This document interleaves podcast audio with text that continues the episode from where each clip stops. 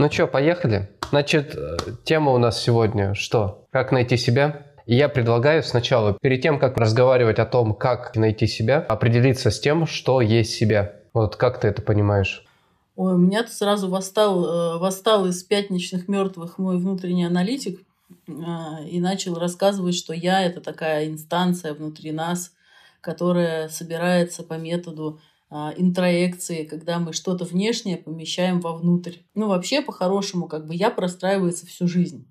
То есть я — это самоидентификация. А идентификация — это такое соотношение себя с кем-то, и такая, о да, идентификацию поймал, то есть мы похожи. Я, э, во мне это есть. Простройка нашего «я» — это такой процесс долгий, который происходит э, с самого рождения, и мы помещаем что-то внешнее вовнутрь, интроицируем. Критикующий голос родителя, свои какие-то черты, там, свои способности — ловим профессиональную идентификацию, там я, например, аналитик, там, или я повар, я там маркетолог. И вот наше «я», оно простраивается, и по факту это просто ответ на вопрос «кто я?». Вот каким я себя чувствую, целостный я и так далее. Вот я так понимаю это. То есть э, ты думаешь, что я — это набор каких-то отпечатков из прошлого, пока ты рос, пока ты учился, пока ты работал, и вот этот вот собирательный образ реакции на внешние раздражители, на вызовы жизненные, это и есть я. Но тогда зачем его искать, получается, если оно уже есть? Нужно просто аналитику тогда провести, и вот оно я. В прошлом подкасте мы с тобой говорили о том, что, помнишь, э, личность, она как э, лук ведь, да? И они там чешуйки снимаются. И вот что получается, можно я собрать, разобрать, пересобрать? Э, я на эту тему сейчас, да, слушаю классную книжку, не помню, как она называется, в общем, тоже все, все о том, что можно перестраивать личность. Э, вообще ты в целом правильные вещи говоришь, что, ну, как это, типа, я же вот я есть, надо же как-то просто, то есть про проанализировать и вообще проявить, что такое я.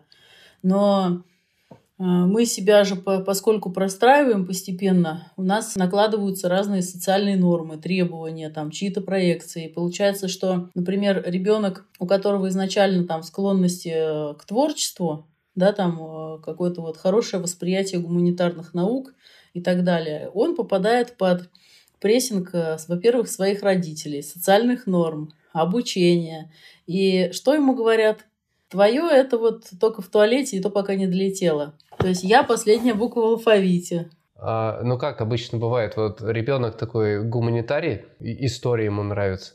А папа ему говорит, типа, нет, военный из тебя выйдет отличный. Дед был военным, я военный, ты будешь военным. Его отдадут в Суворовское училище, он станет офицером. Он задаст себе вопрос, ведь, возможно, а, ну, мне это не нравится. Ну, с течением жизни его отец направил, вот эта вот луковица наросла, появились триггеры у него, привычки, громкий голос командный, но он чувствует, что это не его. Тогда где я-то? Ну, вот тут как бы и суть то, что вся, весь поиск себя — это научение умение себя слушать вообще дифференцировать, потому что когда ребенок рождается, он, например, не понимает, где он кончился, да, и где он начинается. Вот он рукой воткнулся в кроватку, например, или в маму, и он такой, о, все, я тут закончился.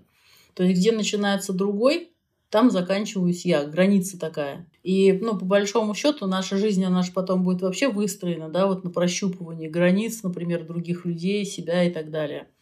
И я это вот как раз вот эта вот конструкция с огромным наслоением чужих проекций, социальных норм, там, не знаю, пожеланий и так далее. И если, например, ты задашь такому человеку вопрос, то он скажет, я военный, там, не знаю, там, я сын своего отца, там, я еще какой-то но у него контакт со своим «я» потерян, потому что он перестал ориентироваться, например, на свои чувства и на свои желания, и стал ориентироваться на какую-то норму. Поэтому он может этот чувствовать конфликт внутренний очень сильный. Например, я военный, но меня вообще это особо не возбуждает, меня вся эта система, она мне чужда и претит, а, я там хочу какого-то полета, но понимаю, что я песчинка в потоке, и что я вообще изменю, у меня там еще до, до окончания контракта три года, никакой я не художник, да и вообще зачем мне уже в 45 там начинать э, художественную деятельность какую-то, то есть как бы я забивается снова. Мы подходим как раз к той штуке, вот что все-таки есть я, и ты сейчас очень классно все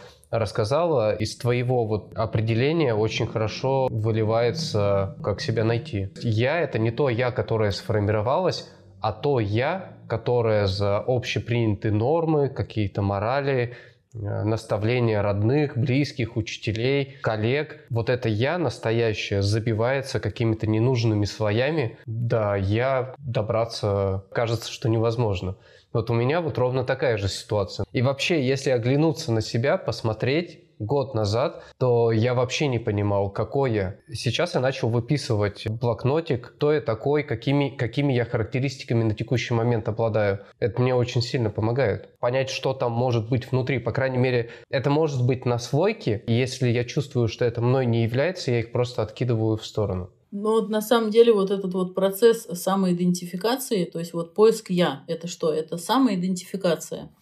А, он действительно похож на снятие вот этих наслоений и знакомство со своими настоящими чертами. То есть э, мне очень нравится в этом плане, когда я с клиентами работаю, даже разбирать э, по Юнгу. Карл Густав Юнг, прекрасный товарищ, поскольку он ввел такие понятия, как тень и персона. То есть персона – это та вот суперличность, которую мы все представляем миру. Ну, например, там я в социуме, да, такая уверенная, не знаю, коммуницирую легко с людьми, такая вот общительная, достаточно такая авторитарная могу быть напористая и так далее. Ну, то есть, если взять вот эти вот все черты и написать к ним антонимы, напористая, э, другой человек, да, там какой-то, ну, мягкотелый, податливый, там, ну, ведомый. Потом легко коммуницирую, да, там, замкнутая. Потом что еще? Авторитарная, опять же, да, ведомая, неуверенная, какая-то ищущая авторитетов вовне. Э, вот, вот та часть, которую я описываю сейчас через антонимы, это моя тень. Такая замкнутая, интровертированная, неуверенная, короче, боящаяся. Тот человек, который, знаешь, прежде чем зайти в шумную компанию, сначала наденет на себя маску, всех убью, одна останусь ну, которая сильно закроет вот это внутреннее состояние ахуя от того, что, о господи, там столько людей, мне сейчас с ними придется знакомиться, я не запомню их имена, они все подумают, что я дура, еще и еще и что я жирная и тупая. Ну, все пиздец, ладно, надо выглядеть очень уверенно. Заходим в здание. Это, это, это щит. Да, это комплитли щит, Саша. Слушай, ну и мы, получается, ну, мы все время ведь общаемся, когда с людьми, ну, они же все в защите, то есть мы же, ну, не с людьми разговариваем, мы разговариваем с каким-то образом, мы с системой безопасности по факту разговариваем. И система безопасности без воли изъявления хозяина она сама решает, пускать тебя дальше или нет на следующий уровень. И это же суть-то в чем? Это же все психические защиты. Вот это вот обесценивание. Это защита обесцениванием. Вот то, что я сказала, что маску всех убью, один останусь. Потом а, я недавно, вот просто э, очень классный случай, есть реактивное образование. Эта защита, она мне тоже очень нравится. Просто это когда мы думаем одно, например, я сейчас там, не знаю, свою маму пошлю и вообще не буду с ней общаться. И в итоге берем, э, да, при созвоне там, алло, мам, как дела? Ну что, не хочешь в гости приехать или давай я к тебе приеду? На, наша защита, она берет и подменяет наши настоящие э, чувства и эмоции, и мы в итоге выдаем абсолютно диаметрально противоположное. Потом человек такой трубку положил, твою мать, я что, сейчас маму в гости пригласил? И вот смотри, тогда получается, я вот сейчас записал, чтобы не забыть мысль, не потерять.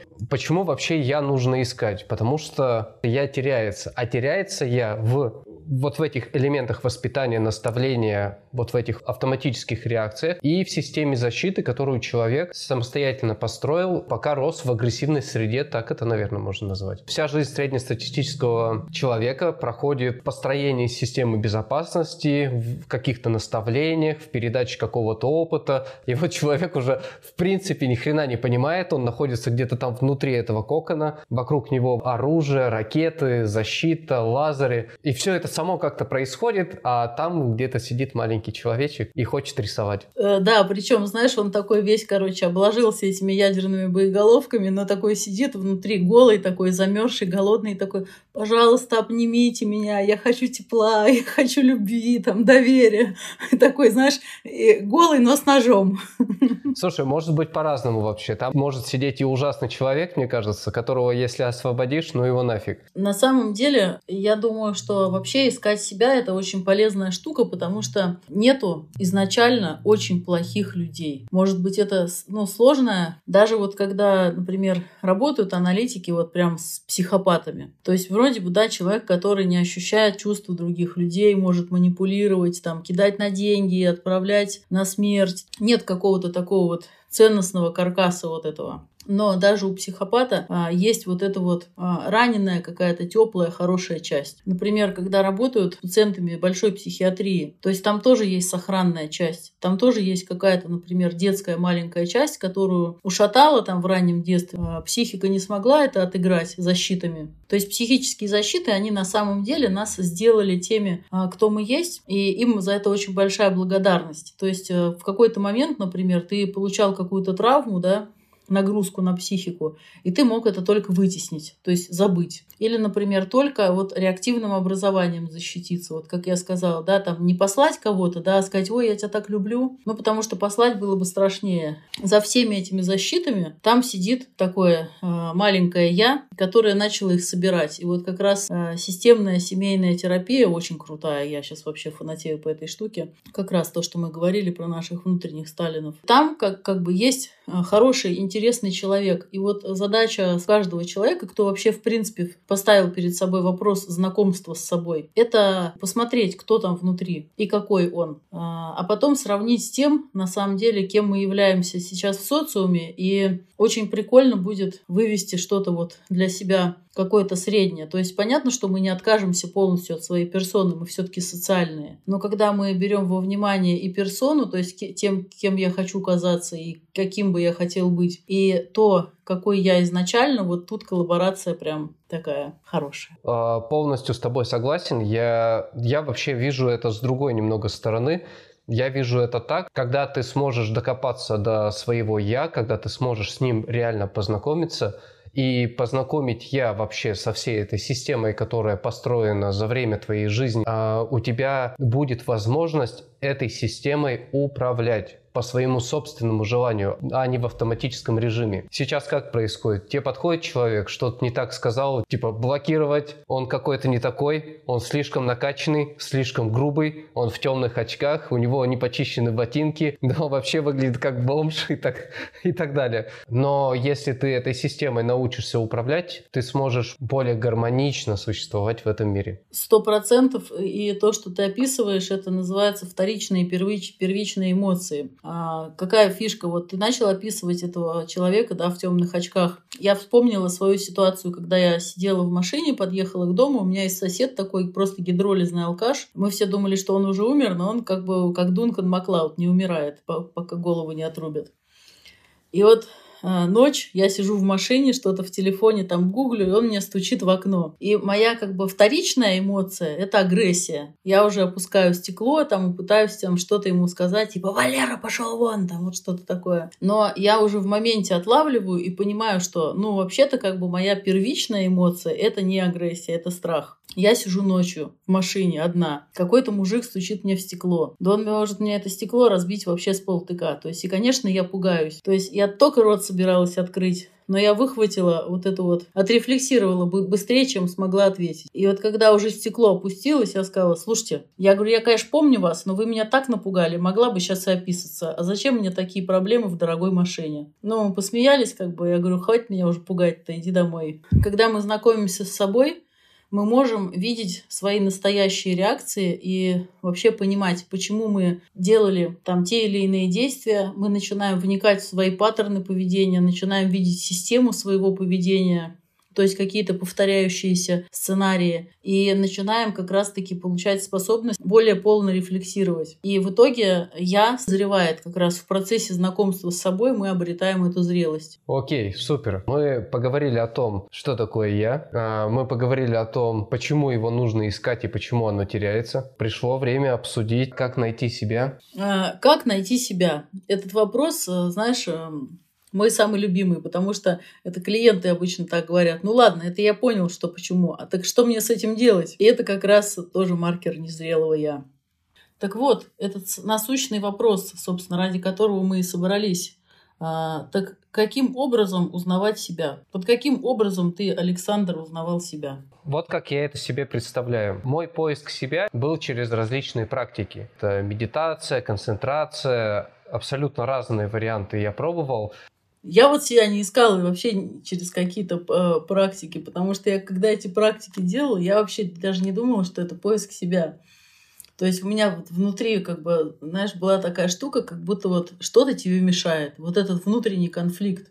Вроде деньги зарабатываешь, вроде что-то понимаешь, вроде бы такой уже умный. Даже как-то вот особых проблем-то не было. То есть мужчинам нравилось, деньги зарабатывала, там как-то вообще не бедствовала, все было хорошо. Но вот это вот ощущение, что ты живешь как-то не так, у тебя что-то не свое, вот ты не тем занимаешься. Вроде бы деньги зарабатываешь, но какого-то ощущения удовлетворения нету. Все какой-то вот зуд психологический. Вот ощущение, как будто у тебя внутри чешется постоянно вот этот конфликт. Я его чесала об разные практики, но у меня тогда не приходила мысль о том, что это прям путь к себе. А ты реально прям вот, когда практики начал делать, ты прям подумал, что это путь к себе.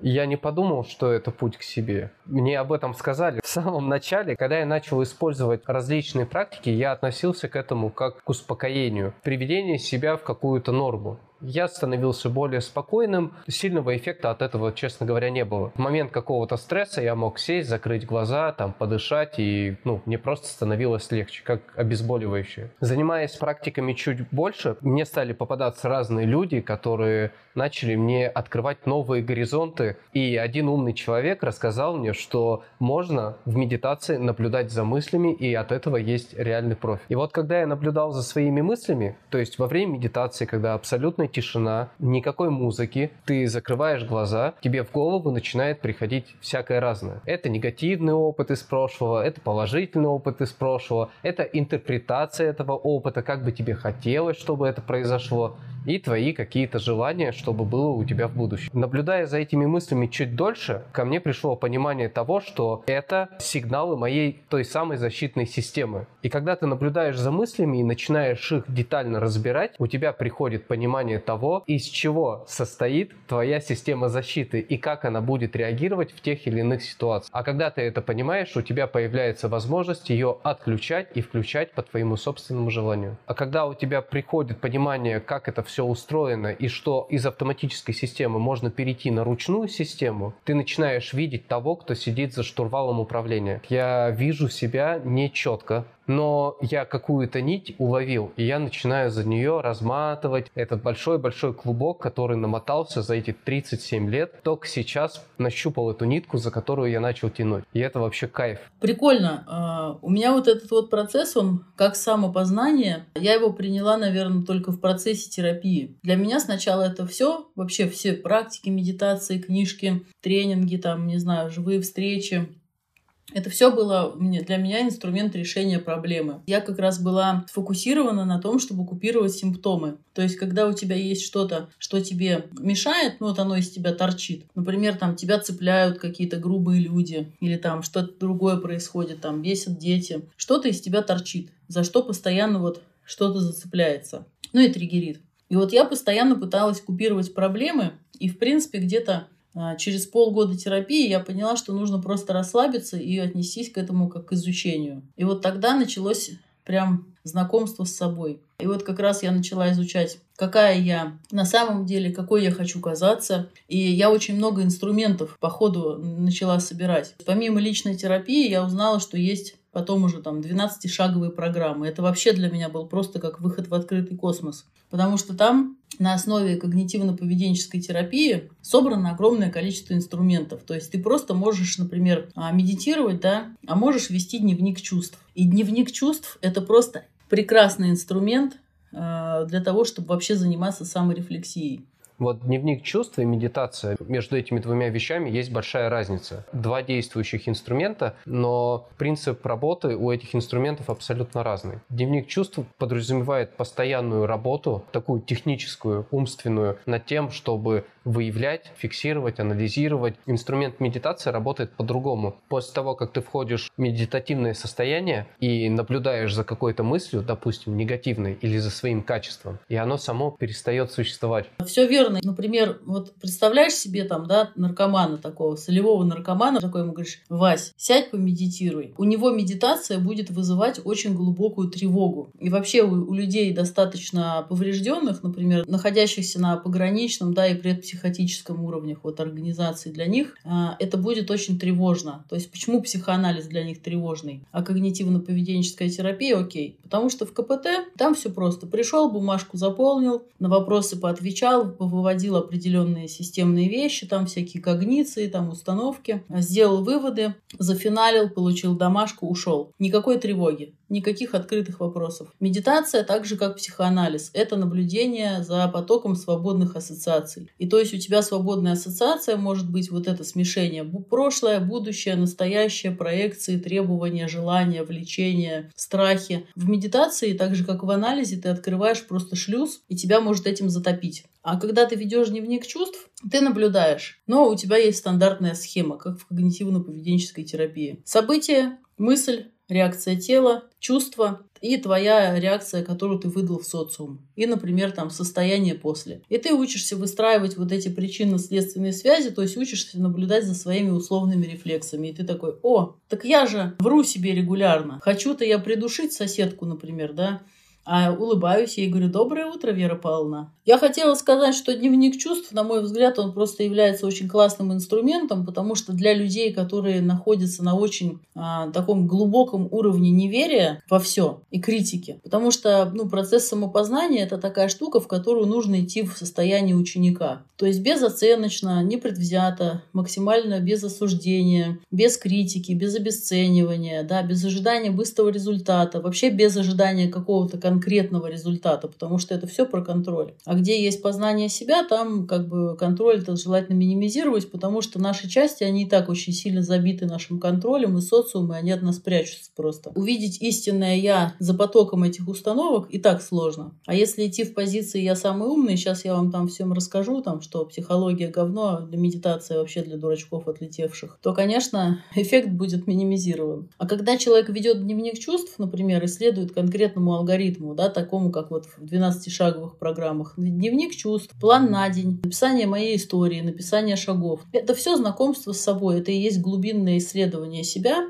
И, например, тем людям, которые вообще не понимают, что за исследование себя, я бы прям рекомендовала вести дневник чувств, медитировать, вот эти вот инструменты прикольные. По поводу медитации я бы дал небольшую ремарку, потому что под медитацией сейчас понимается все, что угодно. Кто хочет реально разобраться в себе и посмотреть на свои чувства, мысли, эмоции, может быть, музыка подойдет, но медитации в стиле «представьте красивое поле». Когда голос ведет э, участника, в этом случае мысли отсутствуют. Ты полностью погружаешься в голос, который тебя ведет, и в образы, которые он проговаривает. Здесь либо музыка, либо полная тишина. Есть один еще инструмент. Можно сесть, засечь таймер 5 минут и просто ради интереса повыписывать вообще все, что тебе в этот момент приходит в голову. Главное правило — быть абсолютно честным с самим собой и не бояться того, что ты будешь писать. Это очень классная техника, и, кстати, есть еще техника 16 точек. Она мне очень нравится, потому что через нее можно прописать любую проблему и прийти к любому какому-то вот умозаключению по поводу того, что у тебя внутри. 16 точек — это такая штука, через которую обычно сканируют либо проблему, либо какую-то сложную ситуацию. Берется лист бумаги, ну, ставятся просто числа или точки от 1 до 16. И дальше ты начинаешь рандомно абсолютно писать по одному слову, по пер первое, которое тебе приходит в голову. Например, ты такой думаешь, что-то меня парит в бизнесе. Или там, кто я? И начинаешь писать там, не знаю, вата, детство детство, деревня, там, мама, папа, шнуро, шнурки, там, какашка, собака. Все, что в голову приходит. 16 слов. Слова не должны повторяться. Потом ты скобочкой объединяешь первое со вторым словом, третье с четвертым, пятое с шестым, по парам, короче говоря, на 8 пар. А, объединяешь слова. И к каждой паре пишешь следующую ассоциацию. Например, там была там собака-какашка, там, не знаю, пакет,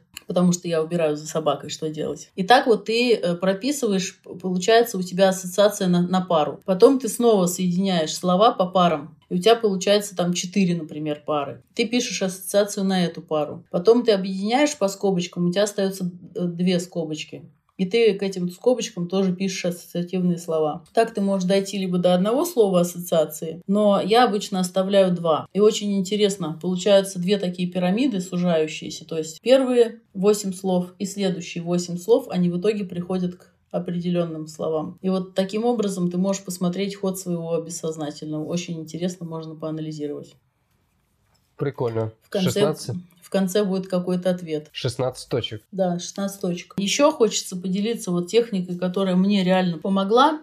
Причем увидеть не только там, да, как-то собрать я, потому что я на самом деле собирается очень долго через медитации, через изучение на, на там семейной системы нашей, через наши установки какие-то, которые мы у себя выявляем, паттерны поведения повторяющиеся, а еще через общение с внутренним ребенком. Для меня это была в какой-то момент такая самая странная практика, потому что я достаточно долго обесценивала этого внутреннего ребенка, то есть у меня не было понимания того, что нужно его как-то ценить, вообще замечать.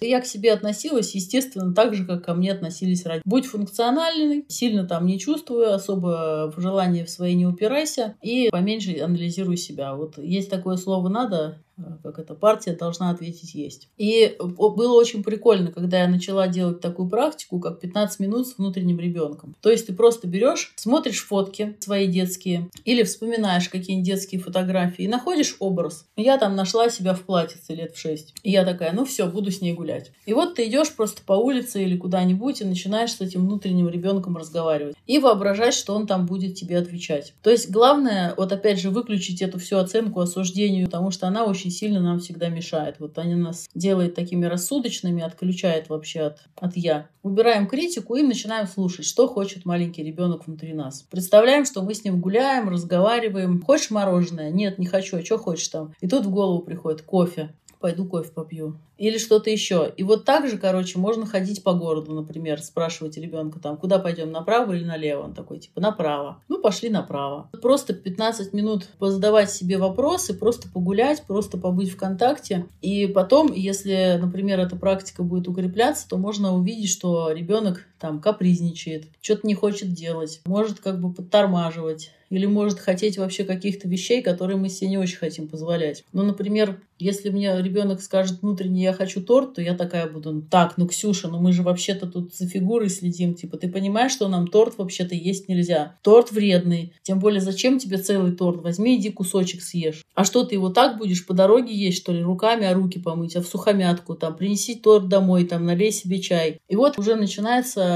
изучение своего внутреннего критика, который постоянно подавляет наши желания. Поэтому как бы контакт с внутренним ребенком — это только одна из э, таких интересных частей исследования. Потом, если очень искренне это делать, то можно увидеть как раз такой барьер критики, какое-то пренебрежение, там, обесценивание своих желаний, увидеть, за что мы торгуемся сами с собой, там, скажем так, изучая свои торги, внутренние мысли внутреннего ребенка и критику, можно очень сильно приблизиться к себе, учиться слушать себя. А главное, чем больше реализовывать своих мелких желаний, даже просто банальный пример многие психологи приводят. Пойми, что ты хочешь на завтрак и приготовь себе именно это. Чем больше мы реализуем своих желаний, тем больше мы слышим свои желания. И это вот идет накопительным эффектом.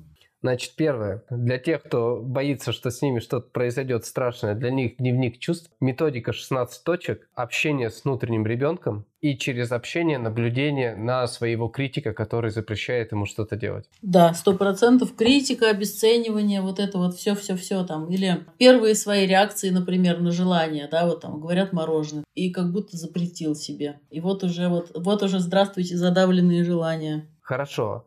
А для тех, кто готов к каким-то иным практикам и не боится, что его может затопить, для них можно пробовать медитацию. Медитации либо с музыкой, либо медитации в полной тишине. для того, чтобы увидеть и услышать свои мысли и понаблюдать за ними. На самом деле я бы вообще рекомендовала еще э, классная книжка есть по-моему, называется Джон Кабадзин. Куда бы ты ни шел, ты уже там. Вот она как раз про медитацию, и она классно учит медитировать. Это была моя первая книжка, мне ее подарила телесно-ориентированный терапевт, и она мне очень зашла прям. Если у кого-то появятся вопросы, захочет что-то спросить, вы в нашем телеграм-канале, который к тому моменту, когда вы будете слушать этот выпуск, уже наверняка появится. Вы там пишите, спрашивайте, мы вам на все ответим. Вот мы сейчас и перешли сами сами, так сказать, плавно к тому, что нужно вообще-то телеграм-канал открыть для людей, а не для того, чтобы мы там друг другу писали. Ну что ж, было очень классно, потому что мы снова проговорили важные темы. Я надеюсь, что это было кому-то полезно. Мне точно было полезно еще раз послушать про медитацию, потому что медитация — это вообще самый крутой источник